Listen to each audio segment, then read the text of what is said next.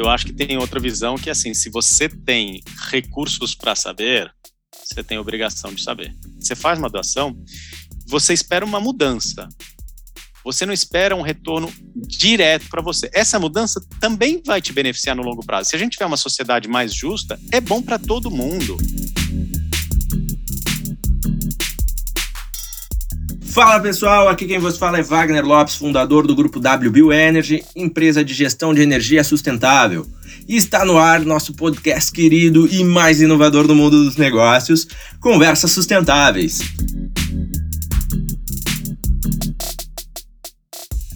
Antes da gente entrar no nosso bate-papo bacana de hoje, se eu te falar que investir em um novo profissional pode ser custoso, provavelmente você vai dizer que já sabe disso. Afinal, há diversos fatores dessa operação que podem envolver um tempo considerável até o profissional chegar a obter o resultado para o qual foi contratado. Correto? E se você pudesse acelerar o seu projeto e gastar menos esforços com isso? Quero te apresentar a BravoSul. Eles acreditam no nosso podcast e eles possuem um time especializado para acelerar novos negócios promovem alocação de equipes dentro da sua empresa, atuando como um braço adicional ao seu time. Procure por BravoSul no Instagram ou LinkedIn e entre em contato. Sua grande ideia está esperando para sair do papel.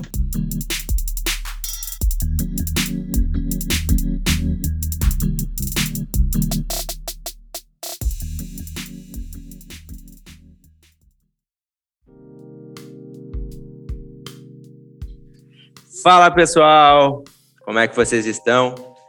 Estamos aqui para mais um podcast do Conversas Sustentáveis. Hoje o bate-papo é com o Leonardo, atualmente como CEO da Staui. Uh, vai nos contar um pouco sobre, sobre a trajetória dele, sobre a Staui, sobre as questões de, sociais que vem impactando aí o, o nosso cenário global, tanto na parte econômica quanto na parte de ganha-ganha de relacionamento entre as pessoas. Leonardo, seja muito bem-vindo e muito obrigado pelo teu tempo. Obrigado a você, Wagner, pelo convite.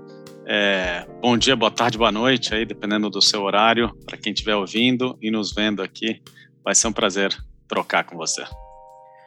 Show. Leonardo, uh, Quero te ouvir aí, que a gente quer te conhecer. Tanto, normalmente as pessoas dão muito, muita vazão na, na parte do que, que elas fazem, bem no lado profissional, e isso também é legal. Mas a gente tem um, um objetivo de também de conhecer como é que é a pessoa na, na, na, na vida normal, o que que, o que que tu gosta, os teus lazeres, uh, por que que tu tá onde tu tá, com, buscando esses propósitos. Uh, conta um pouco da, de ti para gente, por favor. Claro, maravilha.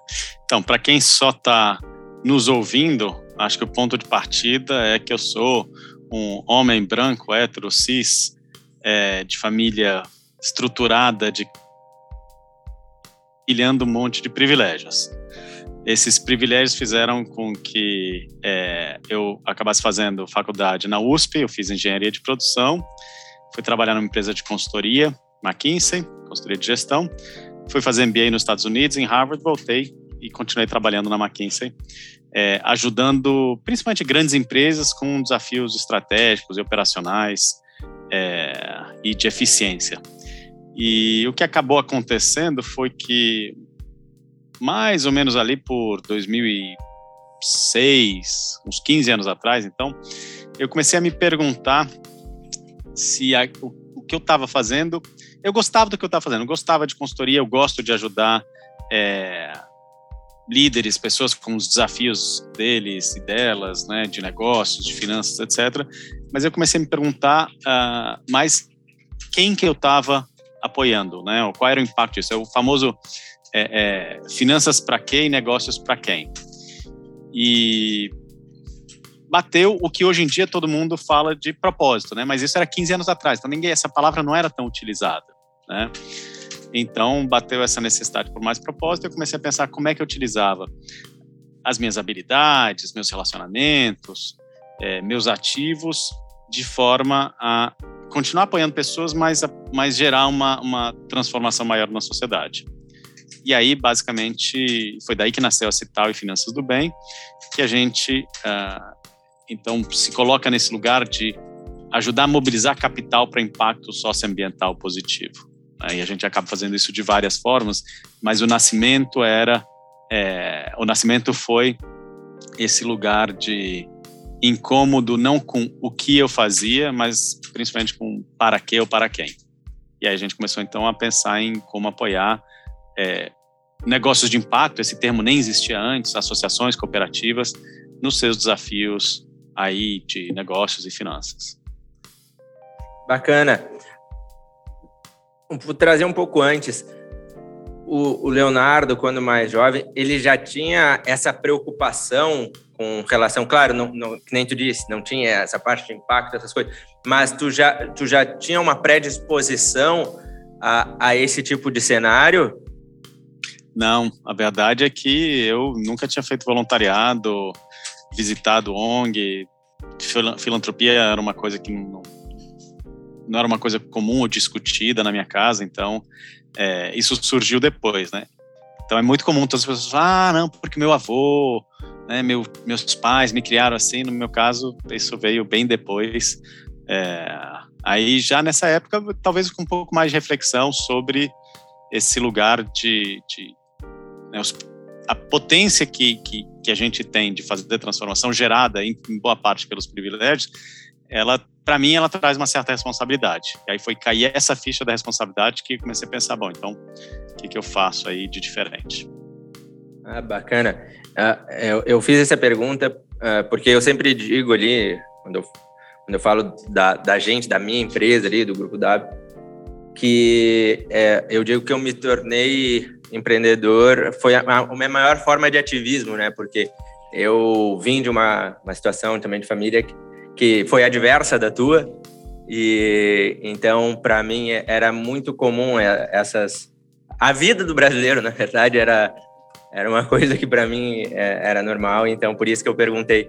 E hoje, com a empresa, eu vejo, e isso para mim sempre foi muito claro, né? A construção de um negócio de ganha-ganha sempre foi pelo fato de, de eu entender que a, a gente, como quando a gente consegue ter um pouco mais de respaldo e mais credibilidade da sociedade, a gente tem que devolver, devolver não, mas contribuir isso para que outros também tenham essa mesma possibilidade de, de usufruir de, de uma, uma vida mais digna, né?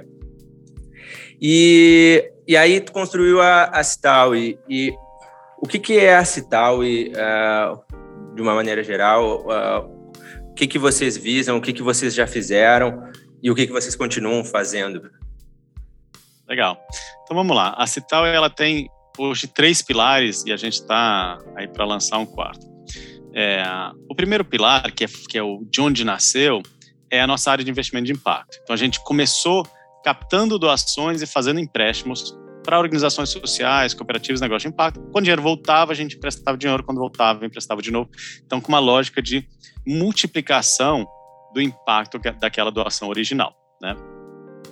E isso foi evoluindo e hoje isso transformou numa plataforma online onde a gente continua fazendo é, todas as outras partes que incluem originação dos negócios, avaliação, due diligence, é, captação agora, no caso, antes a gente investia nosso próprio dinheiro, hoje a gente capta, e uh, acompanhamento depois durante dois, três anos, que é o prazo normal do empréstimo. Né? Então, a plataforma, para quem quiser, chama Empréstimo Coletivo, www.emprestimocoletivo.net, né? e a lógica é trazer oportunidades de investimento de impacto para a sociedade em geral. Então é a partir de 10 reais, né? Mas não é só para quem tem 10 reais, é para quem tem 10 mil e 100 mil e um milhão também, né? Mas a lógica é, digamos, de dar mais, de democratizar acesso ao investimento de impacto.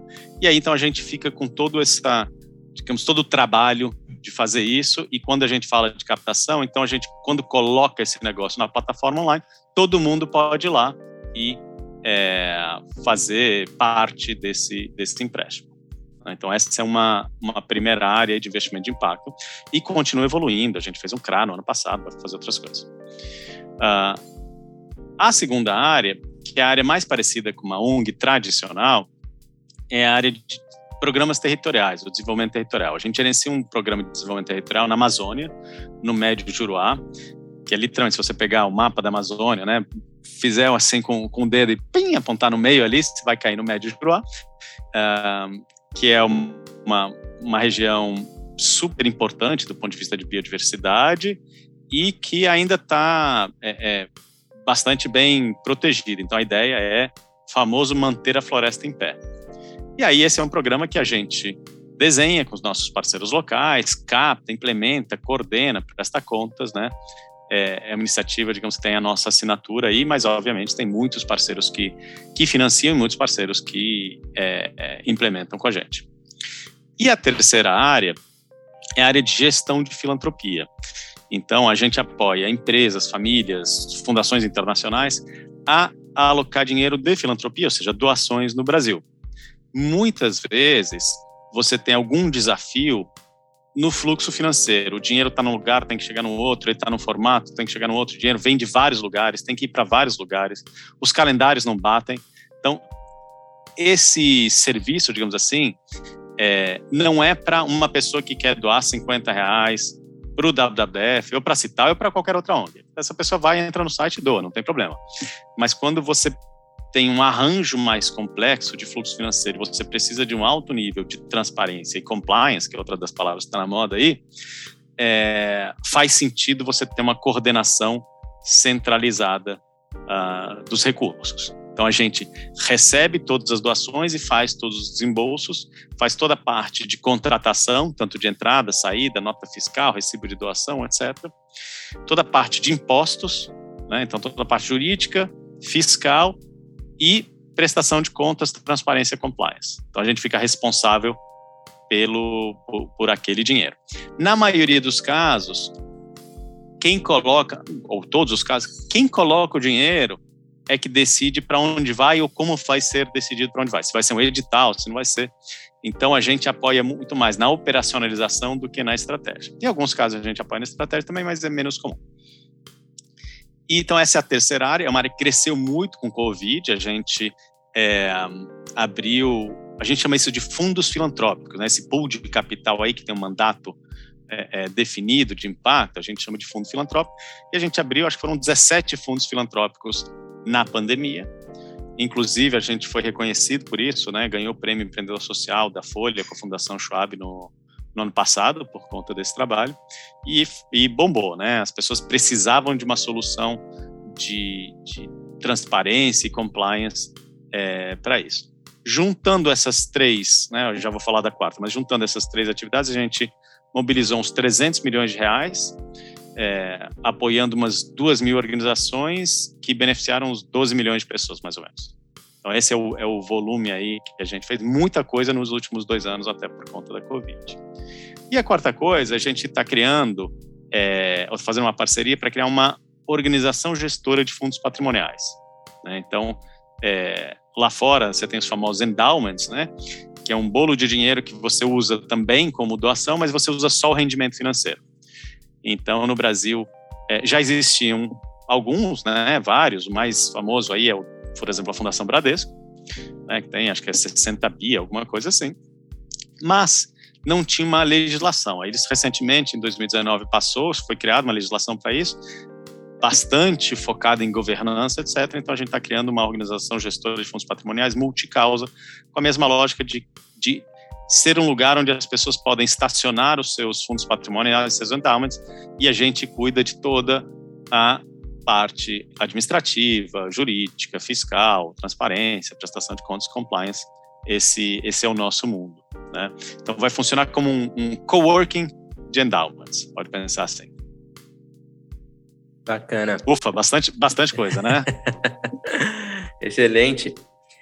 E dentro desses, dessas áreas que vocês estão falando, uh, eu tô, ao mesmo tempo que a gente está falando aqui, eu tô olhando no, no site também da, da, da Stowe, é, vocês falam ali da, das, das partes de consultoria de, de ESG. E é um tema que está tá, tá muito forte, né? cada vez mais vem, as pessoas vêm falando, e, e ainda, como existe poucas pessoas especializadas, acaba que a, gera muita confusão. E eu queria que tu, tu desse para a gente uh, um pouco da tua visão, ou, com, ou conforme a Astal enxerga esse movimento, para algum, algumas pessoas que, ou alguns empresários que, que estão ouvindo, executivos que uh, falam assim, pô, acho legal esse caminho e eu quero começar a me movimentar. Porque eu, Wagner, eu vejo, acabo conversando com bastante empresários, estou dentro de algumas empresas, e existem muitas ações bacanas dentro de algumas empresas.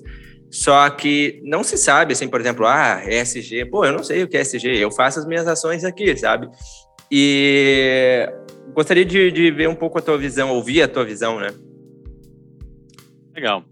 Então vamos lá. É, SG virou, né, a gente está saindo, vai, ou, já saiu um artigo na, na revista, revista eletrônica da, da Fundação BMW. Eu sou um, uma das, da, sou da rede da Fundação BMW e a gente fez um artigo sobre isso.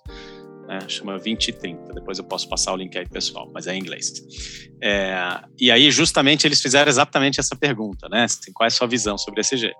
E eu começo falando que SG foi um tsunami, né? Não é, não, não é a marolinha, né? Varreu tudo, inclusive está se apropriando do, do, do termo impacto também, né? Que é uma coisa mais intencional. Tudo vai virar SG daqui a, a, a alguns meses, né? Vai ser um bom dia SG, cafezinho SG, vai ser tudo SG, né? E aí tem algumas coisas que acontecem que são boas, ruins, normais dentro desse movimento, né? Quando você tem essa onda grande, ela atrai muita gente que está interessado em estar na onda, não importa qualquer que seja. Quer, quer ser o, o primeiro a entrar na última onda, né? É, isso é normal. Isso le, traz problemas, né? O famoso greenwashing, social washing, blue washing, rainbow washing, tudo que você quiser washing, né? Uh, mas é, é, normal, não quer dizer que é bom porque é normal, mas sim, é, é comum que isso aconteça, mas também gera esse, esse interesse todo, ele gera um fator sinalização. E depois que a, que, a, que a maré baixa, algumas das pessoas que não estavam, não faziam parte desse mundo e que entraram ou, ou, ou, ou se aproximaram só porque estava na moda, é, fica nelas esse sentimento de que isso é uma coisa importante. Né? Então tem algum benefício aí é, é, desse, desse processo natural. Além disso, tem as pessoas que estão fazendo isso há 30 anos, as pessoas estão fazendo isso há 10, há 15, etc., que entraram antes da onda, mas entraram de forma consciente, deliberada, planejada. Tá? Então, acho que esse é, o, é a primeira coisa que a gente reconhecer que esse é um movimento, vai acontecer muita coisa, vão ter vários escândalos, etc., mas eu acho que o, o legado é positivo. Tá? Uh, mas não é exatamente novo, na verdade, é uma continuação dos movimentos de sustentabilidade que você tinha, só que se achou um novo argumento, você achou uma, uma sopa de letrinha, né? um novo argumento que pegou principalmente um, um, por um canal muito poderoso que é o canal dos investidores. Então, os investidores estão exigindo que as empresas né, é, que eles investem tenham melhores práticas ambientais, melhores práticas sociais, melhores práticas de governança. Então vem mais por aí. Os consumidores eles continuam exigindo isso, mas eles já estavam exigindo antes. Agora mais, né? A cada geração que passa, né, ela é mais consciente que a anterior. E tu vê que o consumo também está aí. Tu vê que o, o investidor, então, ele agora virou mais bonzinho? Acho que não. Acho que o investidor também quer entrar na última onda, porque ele tem, na verdade, o mundo de investimento, você tem, digamos, os investidores institucionais, ou quem é o dono do dinheiro, e ele delega isso para o intermediário dele, que é o gestor de recursos, que aí escolhe as empresas onde vai ser investido. Né? Então você precisa ter uma conversa entre esses atores, o, o, o, dono dos recursos, o fundo de pensão, as pessoas físicas, etc., tem que dizer com mais clareza para os gestores de ativos deles que, eles, que isso importa. Então, às vezes, quando a gente fala investidor, a gente confunde o dono do ativo com o agente dele, que é o, o, o fundo, o gestor do, do, fundo lá, por exemplo, de renda fixa, de renda variável, do que seja. Né? Então tem esses dois atores aí. É, tem atores que naturalmente deveriam estar preocupados com isso, inclusive até mais preocupados do, do que estão, que são fundos de pensão, porque eles têm passivos de longo prazo. Né? Então, assim, o fundo de pensão tem que pagar a pensão durante os próximos 30 anos. Se não tiver mundo no, daqui a 30 anos, mundo viável, ele está ferrado, ele não vai conseguir cumprir a obrigação dele. Né? É, então, quem tem uma visão de longo prazo, tipicamente está olhando mais para essas questões é, mais profundas de transformação da sociedade. Quem tem uma visão de longo prazo fala, não, eu ganho dinheiro aqui, depois vamos ver. Né? Então, é, tem investidores e investidores, digamos assim. É, o que eu acho que também acontece, assim como no lado dos consumidores, onde a cada nova geração você tem é, um nível de consciência maior, é a mesma coisa do lado dos investidores. Né? O nível de consciência vai aumentando e os intermediários vão meio que respondendo a isso, reagindo, tentando segurar, né? porque é incômodo mudar, mas se o seu cliente disser que ou você, ou você acha esses investimentos para mim, ou eu tiro o dinheiro daqui, ele, ele também vai colocar pressão nas empresas para que seja mais fácil a vida dele, esse intermediário. Perfeito. É, eu, eu vejo, eu tenho uma percepção que eu, eu fiz essa brincadeira dos investidores mais bonzinhos, uh, mas é, é porque eu, particularmente, eu tenho uma visão de que as pessoas, com o fato também da globalização, da internet, a gente poder saber tudo, a, a, a gente consegue, a gente está vendo a importância dos nossos impactos, né? Eu, eu, eu tenho uma, eu defendo muito do, do que o ser humano ele é muito bom, né? e que ele acaba muitas atitudes que eram tomadas ou a forma que teve a nossa evolução uh, de, de, sociedade não era porque tu estava pensando assim diretamente vou prejudicar o meio ambiente vou prejudicar as pessoas e só que uma hora a conta chega e aí a gente vai entendendo que cada ação gera uma reação e, e, e hoje essa essa batida nova dessa dessa nova geração, eu digo que eles vêm meio com esse chip instalado assim de, pô, tem que ser assim, tem que funcionar. Eu lembro que eu particularmente, por isso que eu digo que eu me tornei empresário, porque eu não conseguia me adaptar ao mundo tradicional, eu não, eu não conseguia ver, ah, mas eu, eu sempre queria ajudar de uma forma a impactar mais. E aí eu vejo que esse movimento vem, vem trazendo uh, pelo menos, mesmo que às vezes de uma maneira torta, as pessoas olhando, vem, uh, vem, vai ser positiva. A mesma percepção que tu teve, que igual ela vai ser algo muito, muito importante. Uh, e... lugar aí, só para comentar uma coisa que você trouxe, né? É, eu acho que você é bastante generoso e empático quando você fala, ah, a pessoa fazia isso porque ela não sabia eu acho que tem outra visão que, assim, se você tem recursos para saber, você tem obrigação de saber. Então, tem gente que é menos menos generoso, perdoa menos, digamos, do que do que você nesse sentido. Né? É, eu acho que a responsabilidade ela é maior. Eu acho que não não dá para a gente dizer, ah, mas eu nunca parei para pensar que cada vez que eu abasteço gasolina, eu estou usando um combustível finito, fóssil. Né? É. Não, é, não, eu digo mais assim, se tu olhasse assim na época dos anos 70, anos 80, assim, a, evolução, eu acho que uh, é que nem eu, eu, sempre digo, uma brincadeira assim, eu falo, ah, cara, antigamente o pessoal fumava porque achava legal, depois que tu vai entendendo, tu vê menos pessoas fumando e tudo mais, então eu vejo mais ou menos que, como hoje está muito mais aberto, tu consegue entender mais, é, é exatamente isso.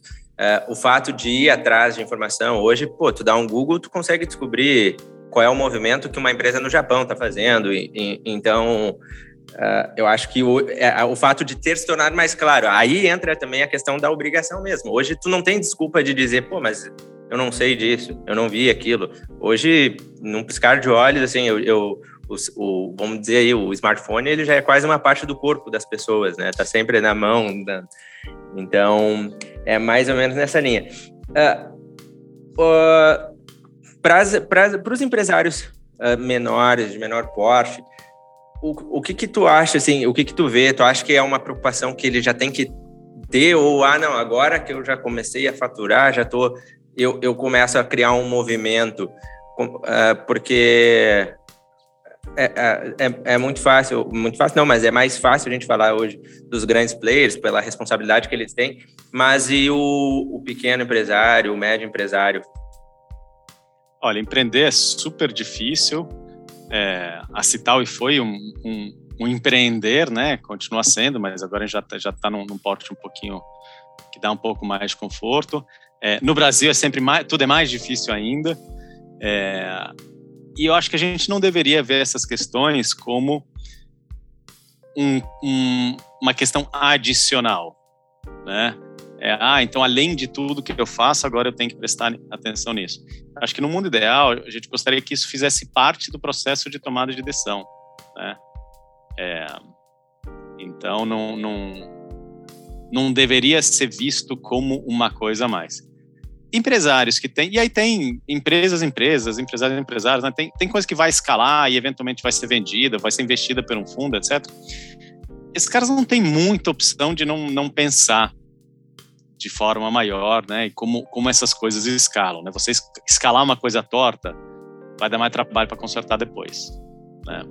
É, quando você está num, num outro é, ambiente, né, onde não é um ambiente de venture capital, de investimento, etc., um ambiente, digamos, mais familiar, assim, é, não, você não tem tanta obrigação, no sentido que, pô, se você não fizer isso, você não vai ser investido, mas tem muito mais flexibilidade, porque as decisões todas estão dentro de casa. Né? O empresário que é dono 100% do seu negócio, ele faz do jeito que ele quer. Né? E, então, nesse sentido, eu acho que, o, como você falou, ter o chip já instalado, ou entender que essas coisas são importantes, elas uh, vão trazer um, um, um, jeito de fazer negócios que eu acho que é o, é o, jeito que vai perdurar no futuro. Então, é até uma aposta de longevidade. Né? Traz um pouco de complexidade no curto prazo? Traz.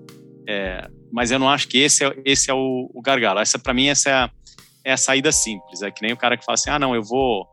É, eu vou dar um jeitinho, vou pagar o fiscal em vez de fazer a obra direito, porque é, senão não, não, não consigo tocar aqui meu empreendimento. Acho que aí né, não, não deveria, então não deveria tocar. Se não, não dá para fazer, ali não faz.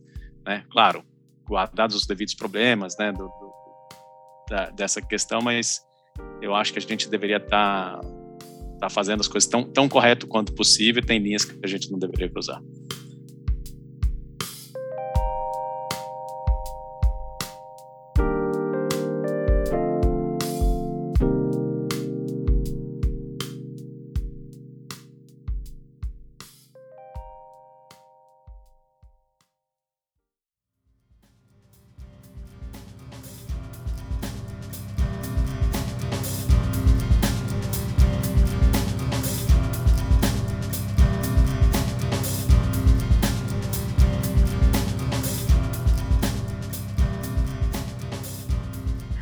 A, a Citaui, é, como ali tem aquela, essa consultoria ESG, quem é o perfil uh, de empresas que a Citaui faz consultoria? Existe um, por exemplo, alguém que está ouvindo, bah, vou procurar a Citaui para me ajudar. Tem algum, pô, quem, quem é o nosso perfil de público para que a gente consiga ajudar hoje? É, a consultoria que, que hoje né, é tocada com o Nomistal, na verdade é fruto de uma parceria, então daqui a pouco vai ter outra marca, né? Mas tem um grupo que sempre tocou isso e, e de forma independente. Então tudo continua igual, só vai mudar, mudar a marca nesse sentido. E o que esse grupo faz, que eu, do qual eu não faço parte, é, é nesse lugar do nexo entre o investidor e o investimento e a empresa. Né? Então, não é uma consultoria de sustentabilidade, ou fazer o relatório de sustentabilidade, é principalmente como as questões ESG se refletem no seu relacionamento com os investidores, seus investidores, ou mercado de capitais, ou é, é, emissões de títulos de dívida que precisam, por exemplo, uma segunda opinião sobre quão verdes eles são, quão, quão aderentes ao, ao Climate Bonds Initiative, por exemplo. Ok. Nesse, nesses fundos dessas, dessas uh, que vocês uh, têm aí para a área de sustentabilidade, para empresas que causam impacto, hoje vocês que vão atrás dessas empresas, elas que vêm atrás de vocês, quais os perfis de negócios assim que, olha, eu acho que isso aqui é tal e vai, vai apostar por está fazendo a diferença ou está querendo fazer a diferença? É, eu diria que cada uma das áreas que a gente, que eu mencionei, que a gente atua, ela tem uma resposta um pouquinho diferente disso. Então, por exemplo, as áreas, a área de, de programas territoriais, tipicamente os financiadores de programas territoriais são mais fundações do que empresas. Pode ter empresa também, mas tipicamente é mais fundação, mais cooperação internacional. Então, é, tem aí uma que trabalha mais com uma lógica de edital. Então, uhum. eles têm aí uma janela para receber propostas, às vezes tem formato já, tem que ser proposta nesse formato, ou nesse tema, etc. E aí a gente corre atrás. É, a área de investimento de impacto é muito empreendedora. A gente fala com todo mundo, fala com empresas, fala com ações. Quem, quem quiser fazer parte desse ecossistema, né, e ajudar nessa composição que a gente fala do blended finance, né, que é parte para essa, essa plataforma operar, ela precisa de uma parte de subsídio, de filantropia, uma parte de capital paciente, barato, etc., uma parte de capital de mercado. Para a gente misturar tudo isso, e você ter um retorno financeiro para os investidores, né? Para aquelas pessoas que colocam 10 reais, mil reais, 10 mil reais, 100 mil reais, ter um retorno adequado, mas para os empreendedores que estão fazendo a diferença do ponto de vista social e ambiental, terem um custo razoável também. Porque senão, não precisa da plataforma, ele vai no banco. Se for para tomar dinheiro a 30% ao mês, né, não, não, não precisa mudar nada. Então, é, nesse lugar aí é um pouquinho diferente. No lugar de fundos filantrópicos, a gente é muito procurado. Né? É, a gente quase não consegue sair, digamos assim, no, no modo mais proativo, é, porque tem muita demanda e são vários tipos de empresas. Eu diria mais para média grande do que pequena, né? Uh, mas empresas que têm, têm uma consciência do ponto de vista de o seu papel na sociedade, a sua responsabilidade e decidiram fazer alguma coisa nessa direção. E a gente ajuda então eles a operacionalizar essa coisa, né? É, porque a gente acaba não entrando no lugar de quem tem que convencer uma empresa que ela tem responsabilidade, portanto deveria fazer um programa A, B ou C. Né? A gente chega um pouquinho depois e a empresa fala, ah, beleza, eu quero fazer um fundo de bolsas de estudo para alunos negros cursarem engenharia eu e meus minha cadeia de fornecedores, ou meus clientes, ou grupo familiar, o que seja, a gente quer fazer. Só que, cara, eu tenho um negócio, sei lá, de, é, de farma para tocar. Eu não, eu não vou cuidar do se o cara pagou o boleto, a mensalidade, né? Se é melhor cobrar nota ou presença. Isso não é o meu dia a dia. Então a gente faz isso. Mas é, a gente não chega para alguém que fala assim, ah, eu, eu acho que eu não tenho que fazer nada pela sociedade, já estou pagando meu imposto e já tá bom demais, e para tentar falar para ele ou para ela que, ó, veja bem, tem mais para fazer. Entendi. O, no caso dessa, dessas doações que vocês que tu te refere, essas doações, essa parte de filantropia, ela é espontânea ou também tem um, um X que as, as empresas têm que empresa ou pessoa física, não sei se é só PJ, PF também, como é que funciona? Não, PJPF, no Brasil não tem uma. Tem poucos países que tem, a Índia tem, não sei se tem mais algum, uma, uma contribuição obrigatória. Então, na Índia tem uma lei que diz que as empresas acima de não sei quantos milhões de faturamento têm que contribuir 1% do seu orçamento para questões sociais. No Brasil, não. Então, o que você tem é tudo voluntário, sendo que tem um, um, um espaço ali que a gente não trabalha muito, né? Ou melhor, a gente não trabalha, espaço de leis de incentivo, Lei Rouanet, Lei Mendonça, Lei de Esporte, Pronas, etc., todas essas, né? Fundo da Criança e Adolescente, que são leis importantes, interessantes, é, uh, mas que a gente tem que diferenciar o que, que é destinação de imposto do que, que é doação.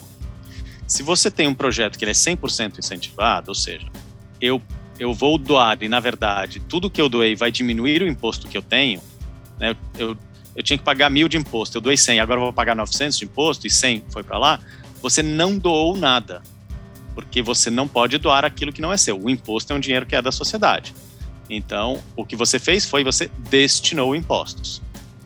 Então, é, não é desimportante, mas é diferente do que uma doação que você fala, não, eu vou tô, tô fazendo uma escolha entre um benefício para mim financeiro ou para minha empresa e um benefício para a sociedade. No outro caso, você só já não é seu esse dinheiro, né, do, no caso do imposto.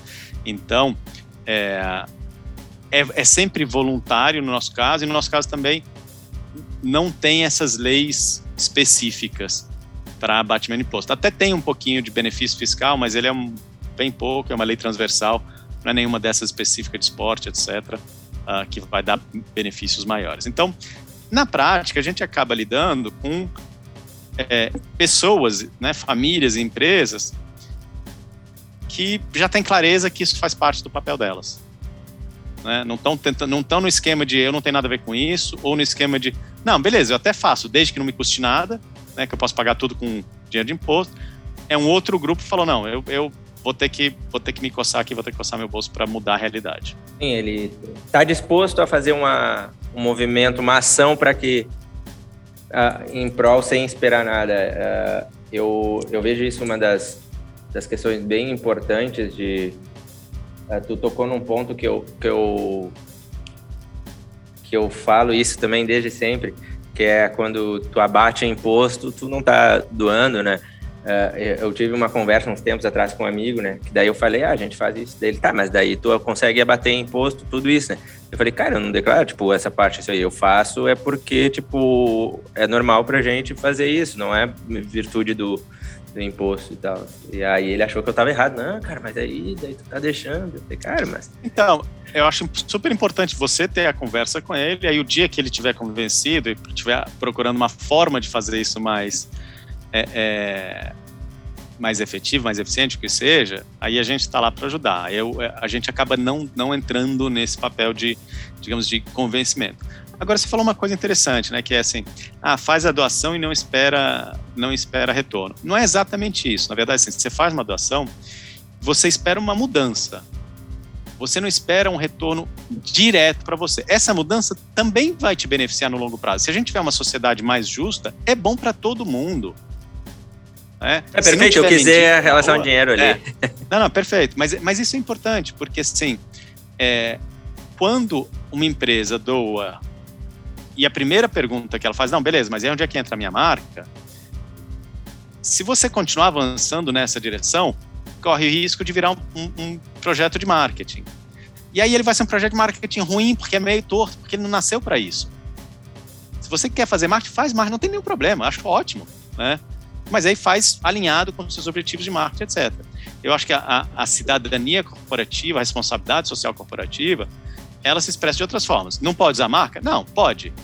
O que não deveria buscar, o que você não deveria buscar, é um retorno direto para você, para sua empresa disso. Senão isso está em outro lugar, ou deveria estar tá no RH, ou está no marketing, mas não dentro do seu, digamos, bolso de, de cidadania corporativa, aí, se tiver. Perfeito. Uh, ali, uh, antes estava comentando a parte do, das ações das empresas. Uh, por exemplo, se eu quisesse juntar, estou dando um exemplo para eu desenhar algumas coisas na minha cabeça, tá? A gente tem um, um programa que a gente faz um treinamento gratuito para imigrantes uh, no setor de energia e tudo mais. Se a gente quer amplificar isso com outro parceiro, como é que a Cital conseguiria ajudar algo assim? Vocês fazem isso? Como é que. Então, legal. Aí, vamos, aí o que a gente tem que entender é a, a, a, a operação, né? Então vamos supor, e aí que eu, eu vou inventar algumas coisas só para simplificar e você vai, vai me corrigir. Vamos supor que esse treinamento ele tem que ser dado por um, dois, três X fornecedores e você quer escalar então no Brasil inteiro, tá? É, você eventualmente até consegue que eles façam um preço mais barato, mas não necessariamente façam de graça. Aí, ah, cada vaga custa tanto, vai ter tantas vagas, aí faz isso.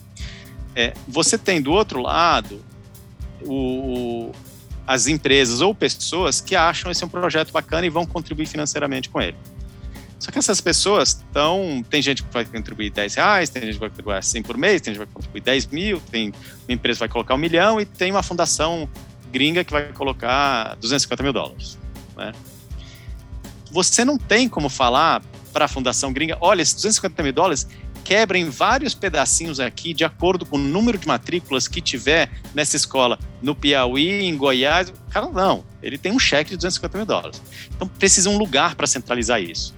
Então a Cital cria esses fundos filantrópicos, onde você centraliza todas essas doações e de onde saem todos os pagamentos para uh, as, uh, as consultorias, as empresas que estão fazendo esse treinamento. Né? Que, que é o elo, um elo chave ali? Então, a gente faz a gestão financeira, mas tem uma gestão programática para ser feita, que inclui a captação desses recursos de um lado e a destinação do outro para dizer, não, essa escola de treinamento é boa, essa é ruim. 50 reais por aluno é barato, 100 é caro. Né? Esse é uma expertise que não é da Cital, porque lembra, eu tenho 30 fundos desses ao mesmo tempo. Já tive 60 na história da Cital, hoje tenho 30 ao mesmo tempo. Um de saúde, um de educação, de assistência social, é, um de é, empreendedorismo de mulheres afrodescendentes, tem, tem de tudo. Então, não posso ser especialista em tudo. Então, o gestor programático é a pessoa que tem a ideia, que vende a ideia e que, de certa forma, é, é, define como é que ela vai funcionar. Né? Toma as decisões programáticas. A gente vai para cá, vai para lá, vai captar só valores grandes, só valores pequenos. Né? Então, o que a gente faz na Cital é coordenar tudo, os fluxos financeiros da ideia dentro do programa de, de da área de fundos filantrópicos, né, de gestão de filantropia, mais do que tomar essas decisões. Ou captar, eu também não posso captar, porque, de novo, eu tenho 30 desses. Né? Senão eu estou captando para 30 e ainda tem que captar para as iniciativas da Cital, então não dá. Perfeito. Ficou claro? Ficou claro. Bacana, que é algo que para nós é, é bem interessante assim, esse, esse programa. É. E a gente tem fundos de 100 mil a 100 milhões de reais. Tem coisas que são, são entre aspas, pequenas, né? É, e tem fundos que são enormes. E tem doadores que são desde pessoa física até um BNDES da vida. Então, esse é o, é o nosso lugar, é a capacidade de fazer interlocução com todos esses atores e atender eles nas suas necessidades é, de, de prestação de contas, de compliance, de né, fazer as, todas as coisas direitinho e ficar responsável então pelos fluxos financeiros, que é uma coisa que em geral as pessoas não querem, né? Você não quer receber todo esse dinheiro na sua conta, pessoa física. A receita vem te, vem te buscar com camburão, né? Se você fizer isso. Então, esse é um papel necessário, né? Uh, mas não resolve todos os problemas. Então a gente precisa da parceria com o gestor programático, que é quem desenha e, e, e corre atrás, executa esse programa. Bacana, porque esse é um dos, das metas que a gente tem na empresa, uh, porque a gente sempre fez a nossa parte, que nem eu te comentei, a gente cresceu com, esse, com essa linha, sempre foi muito claro para a gente, só que a gente nunca metrificou nada, né? Então já teve casos, tá, mas quantos você. Cara, não sei, mas a gente está fazendo. Então, esse ano a gente resolveu organizar as coisas para também ter saber o que, que a gente está fazendo mesmo, qual é a nossa real contribuição de fato.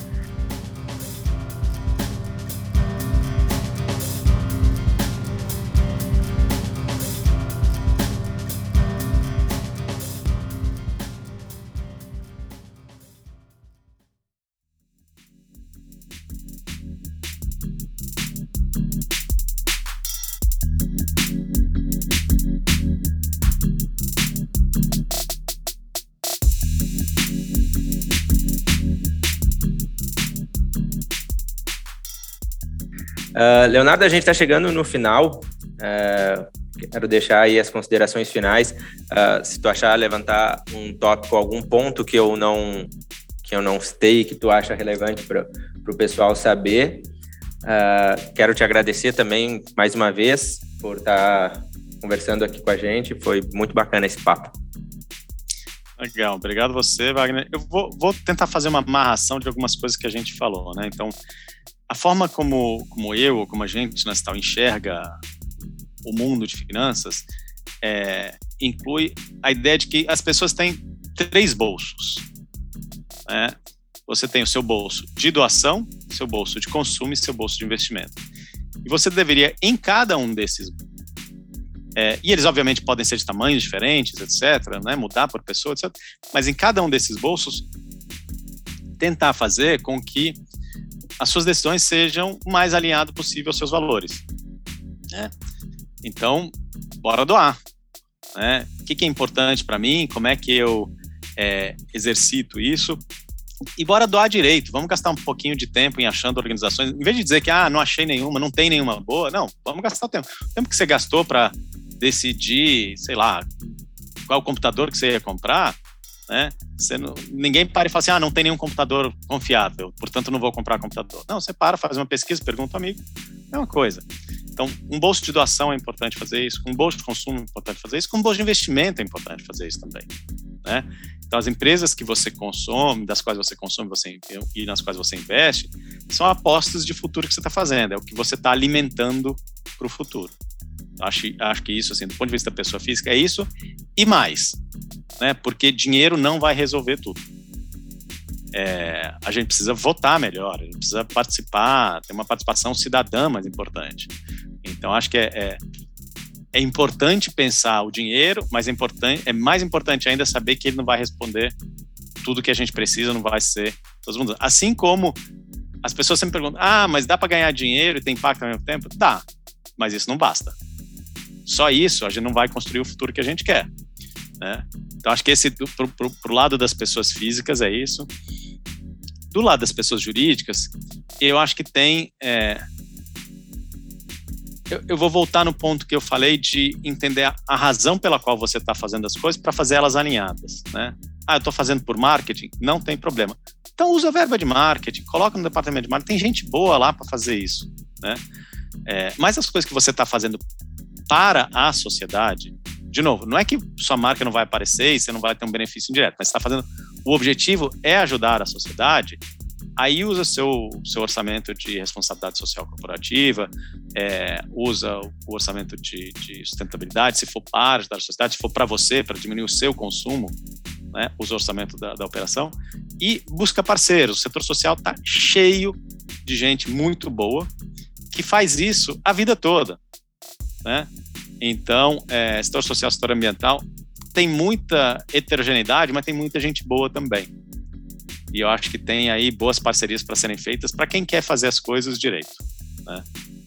Então, acho que, é, acho que esse aí é a amarração, Wagner. Show de bola. Uh, excelente. Pessoal, muito obrigado. Léo, como é que o pessoal te acha? Se quiser tirar mais algumas dúvidas, uh, acha-se tal e deixar os.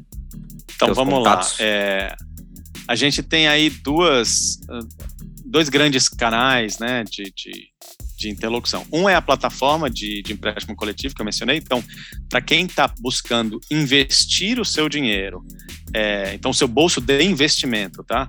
Uh, de uma forma mais alinhada com um mundo mais justo, é, entra lá no www.emprestimocoletivo.net, se cadastra, recebe a newsletter e a gente faz rodadas onde a gente traz três, quatro, cinco empresas ou cooperativas, associações, que seja, é, para captação, principalmente pessoa física. Pode ser pessoa jurídica também, principalmente pessoa física. Então, esse é um, é um canal, é uma forma de interagir com a gente. É, para quem está buscando uma, uma destinação mais uh, efetiva, digamos assim, dos seus recursos de filantropia, é, você vai achar um pouco mais de informação no nosso site, www.citaui.net, mas também pode é, mandar um e-mail para mim, respondo, é L então L-L-E-T-E-L-I-E-R, arroba citaui.net. Citaui é S-I-T-A-W-I. Então, fica aí, fica aí o, o jabá. Show de bola. Leonardo, muito obrigado. Uh, ótimo final de semana para ti e até mais. Obrigado, Wagner. Obrigado aí pelo convite. Obrigado a todo mundo que está ouvindo a gente aqui. Abraço.